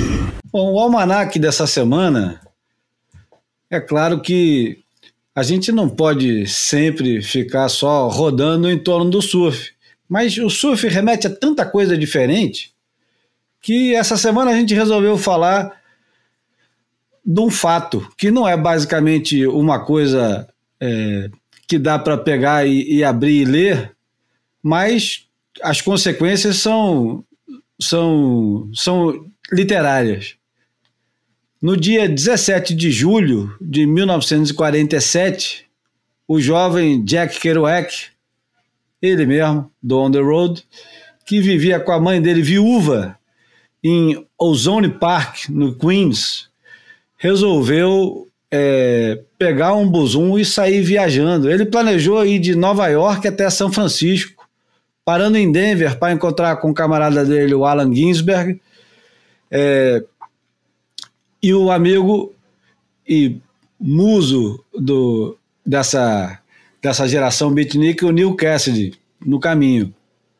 E assim fez na viagem de ônibus e de carona que se tornaria a inspiração para o livro On the Road, que teve como consequência é, a venda, segundo. essa é engraçada, cara. A venda de um trilhão de calças jeans e um milhão de máquinas de cafés expressos e, e incontáveis jovens destrambelhados saindo pelo mundo afora com um bloquinho para anotar as coisas. E, e é incrível que o, o Jack Kerouac fez essa viagem e só dois anos depois que ele resolveu escrever e escreveu em três semanas o livro. O livro que vende até hoje. O, o livro vende que é uma barbaridade. E é um livro, é, é um daqueles livros que tem um, um lastro enorme. Ele influenciou de Bob Dylan a Tom Waits, uma é, centena de, de escritores, mas ele, eu tenho certeza que ele é muito mais referenciado do que lido. Eu, por exemplo, tenho em casa, nunca li. Bruno, você já leu? Cara, o Júlio, eu confesso que na, na juventude eu, eu não tenho certeza se eu concluí, mas eu concluí sim já na vida adulta, porque na época do Ru, é, uma das minhas atribuições lá, é, entre tantas, era fazer entrevistas com surfistas, com, com músicos, com, com pessoas de, de das mais variadas é, estirpes e, e atividades. E eu tive essa sorte de entrevistar o acho que quem veio do elenco, cara, não me lembro quem veio do elenco. Tinha um gringo, dois gringos, mas de entrevistar o Walter Moreira Salles, que adaptou, comprou os direitos do livro On the Road e fez um, um filme baseado no livro. E aí o, o próprio Valtinho, nesse evento, ele distribuiu para os jornalistas o livro. Então o livro está aqui, comigo no meu colo e com cenas do filme. Tem até uma dedicatória do Valtinho, engraçado. É, gostaria do, do, próprio autor, mas enfim. E li. E você sabe que eu fui com tanta expectativa que eu achei. Eu já tive minhas experiências a lá on the road, né? Todos nós tivemos, de alguma maneira, é, mais curtas, mais, é, mais irregulares, mas enfim, experiências de descobertas e, né? E, e, que a estrada proporciona a estrada da vida de qualquer um, né? E quem, mais, quem dá, ainda mais quem está aberto a, a experiências é, diferentes. E eu achei, de certo modo, ingênuo. Eu, eu fui esperando, porra, é, encontros, experiências com, com uma profundidade e, e até com, com, com, com implicações é, sociais e é, maiores, mais transformadoras. Eu achei muito é, bem narrado, muito interessante, mas achei ingênuo. Achei, achei a figura do, do personagem central um garotão é, inteligente, mas é, eu, eu conheci na estrada é, é, figuras mais carismáticas do que ele, eu acho. Ô João, o, o William Burroughs, aquele famoso, né? Do. É... Ai, o, o Burroughs não é da, das portas da percepção. Porta da percepção não, é, é, o Huxley. Huxley. É, não. não eu, o Burroughs é do é, Banquete, o Naked Lunch. Isso, que tem, aliás, um, um excelente filme. É um excelente filme ruim. Mas o, ele diz que o movimento literário Beat veio exatamente na hora certa e disse algo que milhões de pessoas de todas as nacionalidades em todo o mundo estavam esperando para ouvir. Você não pode contar a ninguém nada que ele já não saiba. A alienação, a inquietação, a insatisfação já estavam lá esperando quando o Kerouac apontou o caminho. Você concorda com isso? Aliás, você leu o, On the, On Road? the Road? Claro.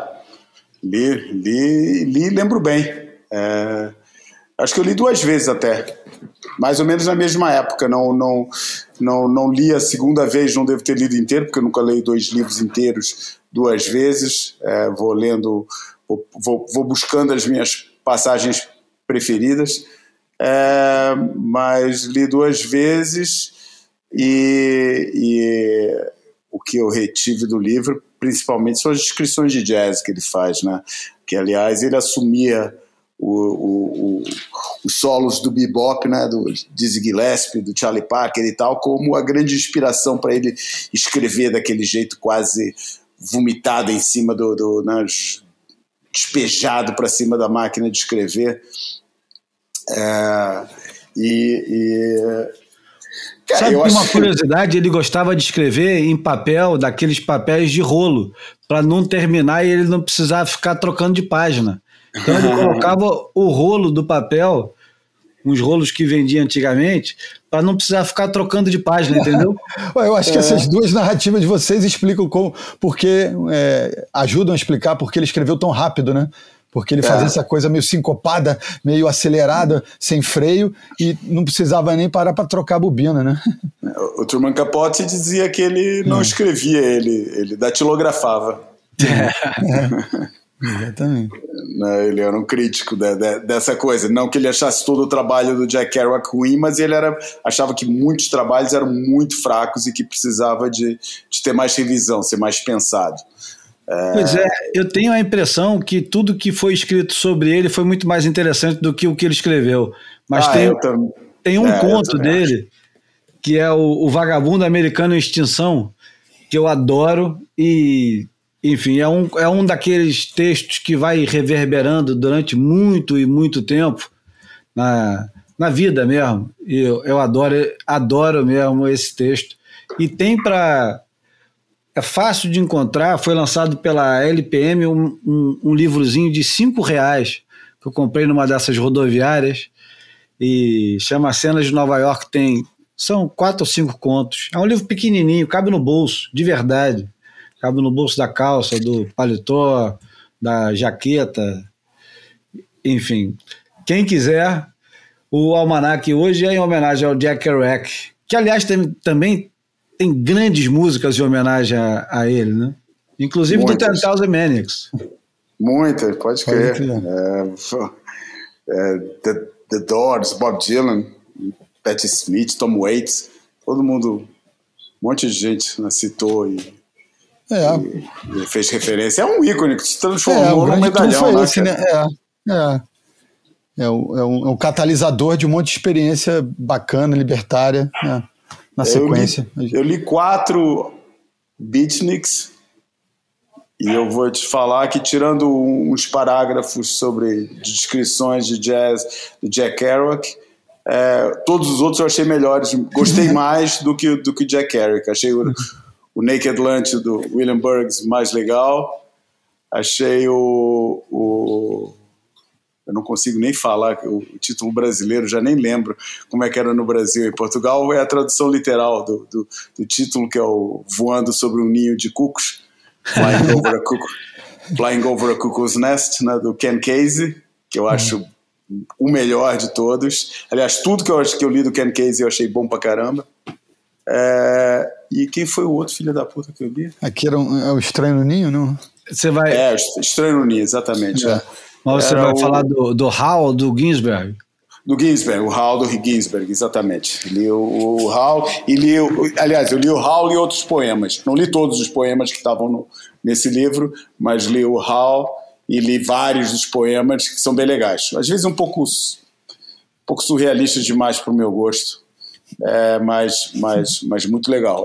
Em inglês, cara, em português não, não, não faz o menor sentido ler. Eu, é, é, é uma pena isso, né, cara? Porque tem poetas geniais que eu jamais leria se não fossem as versões traduzidas, mas quando você lê um, um, um, os, os autores de língua inglesa, eu leio todos no original e é, e é realmente perde muito, né? Apesar de às vezes ter tradutores, porra, né, que são geniais e que Fantástico, são grandes né? e que são grandes. Né? Normalmente eu acho que tem que ser um poeta para traduzir poesia, né? Mas, mas não tem jeito de, de, perder a música da coisa e eu tenho pena porque tem, tem, ah, é. tem, tem, tem, autores incríveis que eu gostaria de ler, adoraria poder ler Rambaud eh, no original francês, mas não dá, não consigo. E ele, o, o Jack Kerouac, ele era fascinado, ele falava francês e era fascinado pelo Celine. Ah, é. Ah, é, é, é verdade. Filho de família franco-canadense, né? Então é, tinha, essa, tinha essa herança. O John Fante era também dessa geração, João? Era, também. Tudo turminha da City. Também é um bom livro. Tudo, tudo turminha, tudo, tudo turminha da, da City Lights. Que, aliás, eu fui lá em São Francisco, fiz questão de ir lá em City Lights. Tenho, tenho de comprar um livro, mas não foi de nenhum beatnik. Ah, é. A, a, onda do On the Road era isso, né? Nova York até São Francisco. Mas estava é, tava lá o Ferlinguete? Não. Ué, podia estar, tá, cara. É. Podia estar, tá, podia estar. Tá. Até não, pouco não, tempo, não, né? Ele não, não, não, faleceu recentemente? Não, e o, o, é. o nosso camarada, o Caio Salles, foi lá hum. fazer a, a ah, é? reportagem é? Sobre o Campeonato de São Francisco e, e entrevistou o é. É verdade, 2011, naquele... Isso. No, no ano do 11º título de Mr. Slater. É, eu, confesso que, eu confesso que o, o, que eu mais gosto não é dessa turma, mas tem uma influência grande dessa turma eu acho, até pelo antagonismo com essa turma, porque no final das contas ele, ele foi o cara que mais mergulhou no, no submundo sem as drogas, né? Uhum. Que era o Bukowski. Uhum. Era só com álcool, né? Só com álcool, mas a doses industriais, né? É, eu também gosto mais do, do, do Bukowski que qualquer, de qualquer beatnik. Esse, para mim, é o grande autor americano do século XX. Porra, essa foi longe, mas não vamos entrar nisso, não. Eu vou deixar. Vamos, Vamos entregar que o imagem falada dessa semana é a do Bruno. É. É contigo, Bruno. Primeiro eu vou colocar a vinheta e você pode mandar a brasa. Tá bom. Fotografei você na minha Rolleiflex.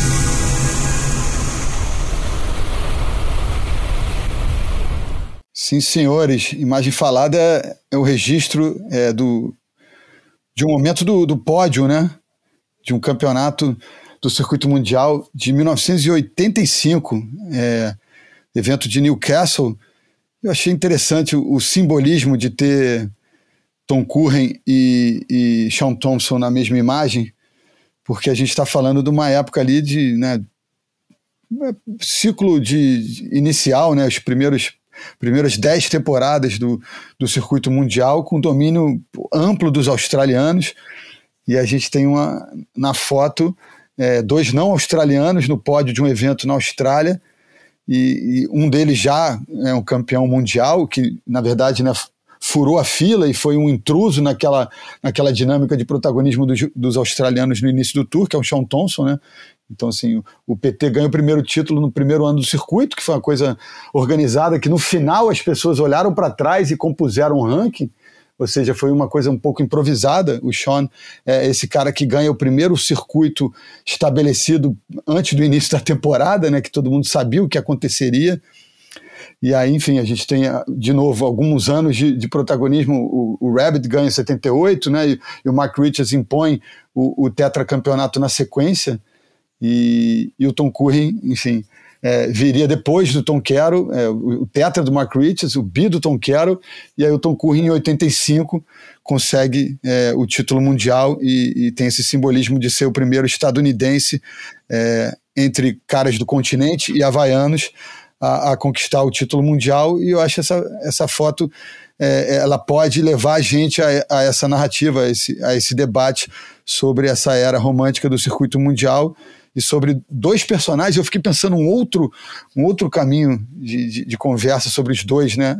Quando a gente olha para eles, a gente pode também entender, muito provavelmente, as duas maiores influências é, é, do, do, Kelly Slater, por exemplo, né? Porque todo mundo sempre viu o, o, o, o Kelly como um subproduto de alguma maneira, ou um, né, uma consequência do, da, da, da linda história do Tom Curren. E mais uma vez eu acho que foi até o Ben Marcos que que me trouxe essa reflexão de, de, de dizer que o, o Sean, na verdade, o jeito que o, que o Kelly tratava os tubos, né, aquela coisa que o Sean desenvolveu de acelerar dentro do tubo, é, e algumas outras mecânicas do Slater tinham muito mais a ver, tinham muito mais influência do, do Sean Thompson do que propriamente do Tom Curren, né?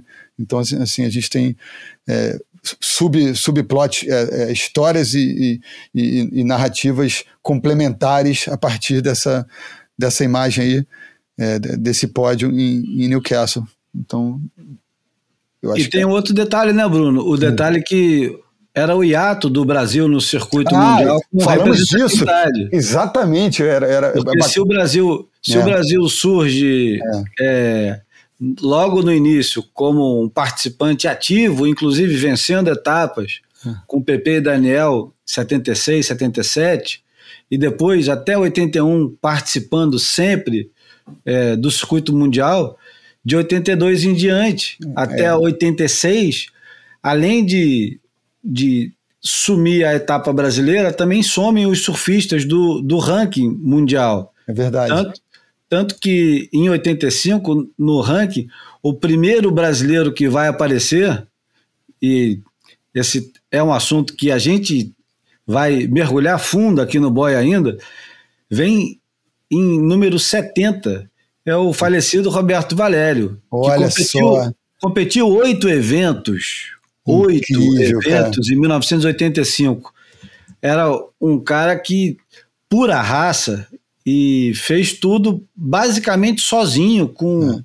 com o dinheiro dele, do bolso dele, com a vontade dele. É, enfim, o assunto. Não, na o verdade, assunto Júlio, é pô, Não, não, não, mas eu sei, mas é porque quando eu, eu, eu quis escolher alguma coisa dessa época, aí minha intenção era justamente essa: estabelecer é, um, um, um, debate em torno do momento que o circuito passou a ser uma, uma coisa quase que inatingível para os brasileiros, né? Um outro planeta. E, e, a partir dessa distância, eu acho que a gente meio que supervalorizava qualquer coisa que acontecia. Enfim, e, e, e tinha uma relação, é, esse distanciamento gerava uma admiração é, é diferente, né? É, um, um processo né, é, desse, desse amor aleijado né, da, da, do contato, né? Um, um, amor que não se concretiza, meio, meio, meio platônico, assim, né? né? Então acho que isso é muito interessante, excelente lembrança, porque na verdade a, a intenção da foto nasceu muito em função de, de, de lembrar desse período e, e, de, e de, marcar né, para as pessoas, é, quem, quem, não, quem, quem lembra, relembrar e, e quem não sabia, é, quem não sabia fica sabendo desse, desse momento que eu acho importantíssimo, que o Brasil perdeu esse contato entre 82 e 86 e, e, e o número do Valério no ranking eu acho que é, demonstra bem isso, né? O, o quão distante a gente estava daquele, é, daquele ambiente todo. E se a gente olhar também, voltando para a narrativa do, dos australianos sendo derrotados é, no seu próprio campo, é, porra, foi, você imagina na semifinal o Sean ganhou do, do Tom Carroll na primeira bateria e na segunda o Curry ganhou do Ock. Então, olha, olha quem estava envolvido né, nessas finais do campeonato. E, enfim, é, eu acho que é, é, rico sobre vários aspectos. É, o, o que a gente pode estabelecer a partir dessa foto, né? É, nos top 5 era tudo australiano e o Curry em primeiro. Exatamente. É, o ano termina com o Curry campeão mundial, né? E, e muita, só, só australiano atrás, né? Barton Lynch em segundo, Tom Kerr em terceiro, Ock em quarto e o Glenn Winton fechando o top 5 só na sexta posição, que viria o Hans Hidman é, do Hawaii, depois, surpreendentemente, o Michael Burness em sétimo, né? E aí fica meio é, globalizado, interessante, né? Depois dos australianos vem um, um havaiano, um sul-africano e, e, o Potts, na época, né, defendendo a bandeira da Inglaterra. Então tinha, tinha essa coisa interessante também. Muito bem, acho que a gente já pode encerrar. É, é. Já temos, já chegamos a duas horas. Senão não pode, né? Senão não, tem gente reclamando. É, no dia 12 de julho de 1971, foi lançado o, o disco do Funkadelic, o Maggot Brain, que era o não foi o primeiro disco do Funkadelic, mas foi uma evolução do que o, o Parliament se tornou, que o Parliament era um, um quase uma coisa estilo Motown, com terninho e, e do Whoop, quando foi se modificando até virar aquele coletivo maluco, cheio de gente com calça boca de sino e bata indiana e cabelo. Uhum. É, e naves espaciais no palco. Naves espaciais e com um, um, um time de músicos que é considerado um dos, um dos maiores é, aglomerados de músicos despirocados de toda a história. É, influenciados pelo, pela psicodelia do, do Jimi Hendrix e do Cream, e até de coisa como MC5 do estúdio, eu tô lendo isso, não tô tirando da minha cabeça, não. Tô lendo isso. Eles entraram de cabeça no Black Power, no Amor Livre e no na literatura de, de, de quadrinhos underground, como com o Crumb e essa, essa galera toda. O álbum anterior deles, que talvez. É, Ô, João, tem melhor título para álbum até hoje do que Free Your Mind ou Ask You Follow? Follow? Eu sabia que você ia falar desse. Não tem, né? Não tem, né? Não tem. Quer dizer, tem, cara. Tem, tem bons títulos. Melhor tem, não tem. tem, tem. Não, seria uma boa, seria uma, uma, uma, boa partida, né? Mas esse é genial. De qualquer jeito é genial. É. Never mind the bollocks, here's é. the Sex Pistols também, porra, é difícil, né? De competir, né, cara? É. Porra. E Bom, tem títulos muito bons aí. O, o disco Mago Brain abre com esse clássico, que é uma das músicas. Ah, é... não, peraí, peraí, deixa eu só, deixa eu só puxar Na, a, a, brasa pra minha sardinha aqui, porra, cara. We are only in it for the money. Porra, cara. essa, Melhor, é muito... essa é muito boa, né, cara? Copiando a. Ainda sacaneando a capa do Sgt. Pepper, né? essa é muito boa. Lembrando que é o Frank Zappa que ele está falando. Atenção. É, claro. É. Não, não, não, não. Mothers of Invention. Nessa é. época ele não assinava como Frank Zappa, não. Tá. Quantos álbuns tem o Mothers of Invention? Mothers of Invention tem. Porque o Mothers of Invention teve duas encarnações, né? É, mas teve. Se não me engano, são oito álbuns Mothers of Invention. Se não me engano. Mas eu me engano muitas vezes. Eu tava lembrando aqui que eu assisti, eu acho que foi em 2014 o show do, do, do George Clinton. Eu acho que foi no, no aterro do Flamengo, algum lugar assim, aqui no Rio. Porra, Bom, maneiro. É. A música que vai terminar o, o Boia número 105 é Mago Brain, que é uma das músicas mais derretidas em ácido da história da música, de todos os tempos. É uma música que foi bolada pelo genial George Clinton, ele gravou a música como se fosse uma música normal, mas resolveu é, colocar reverberação no, na guitarra ao máximo, quase é, apagando a guitarra do, do negócio de tanta reverberação. Resolveu tirar é, todos os outros ingredientes que tinha. Ele tirou a bateria, tirou o órgão, tirou quase tudo despiu a música e botou o, o guitarrista, o Eddie Hazel, que morreu muito cedo, tocando sozinho o que ele tocou no dia em um take só. E ele, quando pediu para o cara tocar e explicou qual era o conceito da música, ele mandou o Eddie Hazel imaginar que a mãe dele estava morrendo. E a mãe dele de verdade, mas também se referindo à mãe natureza.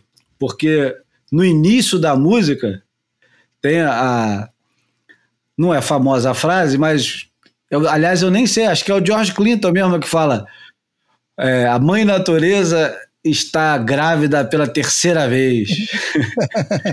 Com aquela voz grave, né? É, Mother Earth is pregnant for the third time. Muito bom. For y'all have knocked her up. I have tasted the maggots in the mind of the universe. I was not offended, for I knew I had to rise above it all or drown in my own shit. Eu não vou botar a versão do, do Funkadelic. Não vou botar porque você pode ouvir no Spotify, onde você quiser. Eu vou colocar uma versão diferente. A, a versão original a gente usou no Surf Adventures 2, o Sérgio uhum. Meckler, que editou o filme, veio com a, com a ideia de colocar umas imagens feitas embaixo d'água com essa música e ficou uma coisa muito psicodélica que, na minha opinião, deu muito certo. Teve gente que não gostou, fica super lento, né? E é uma viagem do cacete. Mas ver aquilo em 35mm num cinema com som alto, eu nunca mais vou esquecer. Foi uma experiência do cacete. É. A versão que a gente vai escutar aqui é uma versão completamente inesperada. Inesperada porque, para começar, é de um branquelo.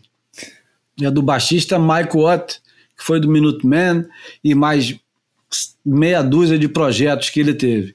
Esse cara resolveu gravar um disco em 1994, depois que ele ficou sem banda, e ele chamou mais ou menos 50 convidados para participar do disco com ele. Então, só para ter uma ideia de quais bandas participam desse disco, chama Ball Hogger Tugboat, participa membros do Nirvana, Pearl Jam, Black Flag, Bikini Kill, Beastie Boys, Red Hot Chili Peppers, Soul Asylum, Dinosaur Jr., James Addiction, Germs, Pixies, Screamers, Screamer Trees, Lemonheads, Meat Puppets, é, Circle Jerks, é, Geraldine Fibers, Liquid Jesus oh. e, como não poderia faltar, um membro original do Parliament Funkadelic, que é o Bernie Worrell. E quem toca a guitarra do Ed Hazel, sem nunca ter escutado a música, segundo consta, é o uh, Jay Macy's, do Dinosaur Jr. Opa! Então, eu, eu achei que a, a música é, é uma boa homenagem ao, ao disco, não é a versão original, mas fica a dica. Vale muito a pena escutar o disco inteiro, que é um dos discos mais influentes de toda a história. E chega de falar, né? Vamos, vamos encerrar o, o Boia número 105. Queria agradecer ao Steven, que já foi embora. Agradecer aos meus companheiros de sempre, João Valente, que aguentou firme, é. sem comer essas quase duas horas de conversa. Exatamente, já tá aquele pôr do sol que eu tava falando já foi faz tempo. Agora já virou noite. Fora, tá tudo escuro. Grande abraço, meus amigos. Obrigado. Semana que vem estamos aí. E obrigado, e obrigado aos, aos, ouvintes. E não esqueçam do Catarse. É, Só cara, falar, eu, ia, né? eu ia falar justamente isso, cara. Eu ia, eu ia furar aqui o tem... protocolo. Tamo lá, vão, compareçam para o Boy continuar independente. Ele precisa do apoio de vocês. A gente precisa criar uma vinheta para o Catarse, pra, é. vai ser o nosso momento de comercial do, é. do, do, do, do, boy, a gente lança a vinheta do Catarse. Não, e quando eu ainda sugiro mais uma linguagem, a gente larga um cronômetro de meia hora e aí quando é um barulho interromper a fala, é a hora de falar do Catarse. Exatamente, vamos fica, fazer isso. É, vamos fazer isso, vamos fazer isso. Podemos usar, inclusive, já sabe até qual é a música que a gente vai usar. Vamos usar Money do Pink Floyd. Pronto. Aí, ó. Isso é, isso é para boeiro raiz, né? Porque é, é, é, o brainstorm é reunião de pauta no final do programa, na porta de saída. Não, principalmente porque esse negócio de falar do catarse só no final das duas horas, pô, é. eu acredito que todo mundo que já que escuta essa já porra até o final das duas horas. Não, cara, acho que todos que escutam até o final né? das duas horas já contribuem, né, cara? É pô, isso aí, pô. Então, um beijo no coração do amigo ouvinte que, porra, tá aí até o fim e ainda contribui, porra. Vamos botar no meio do, do, do podcast na próxima. Então vamos com Mago Brain, com Mike Watt, Jay Macy's e Bernie Worrell. Vamos lá, aquele abraço, pessoal. Muito obrigado. Abraço. Mother Earth is pregnant for the third time, for y'all have knocked her up. I've tasted the maggots in the mine of the universe. I was not offended, for I knew I had to rise above it all or drown in my own shit.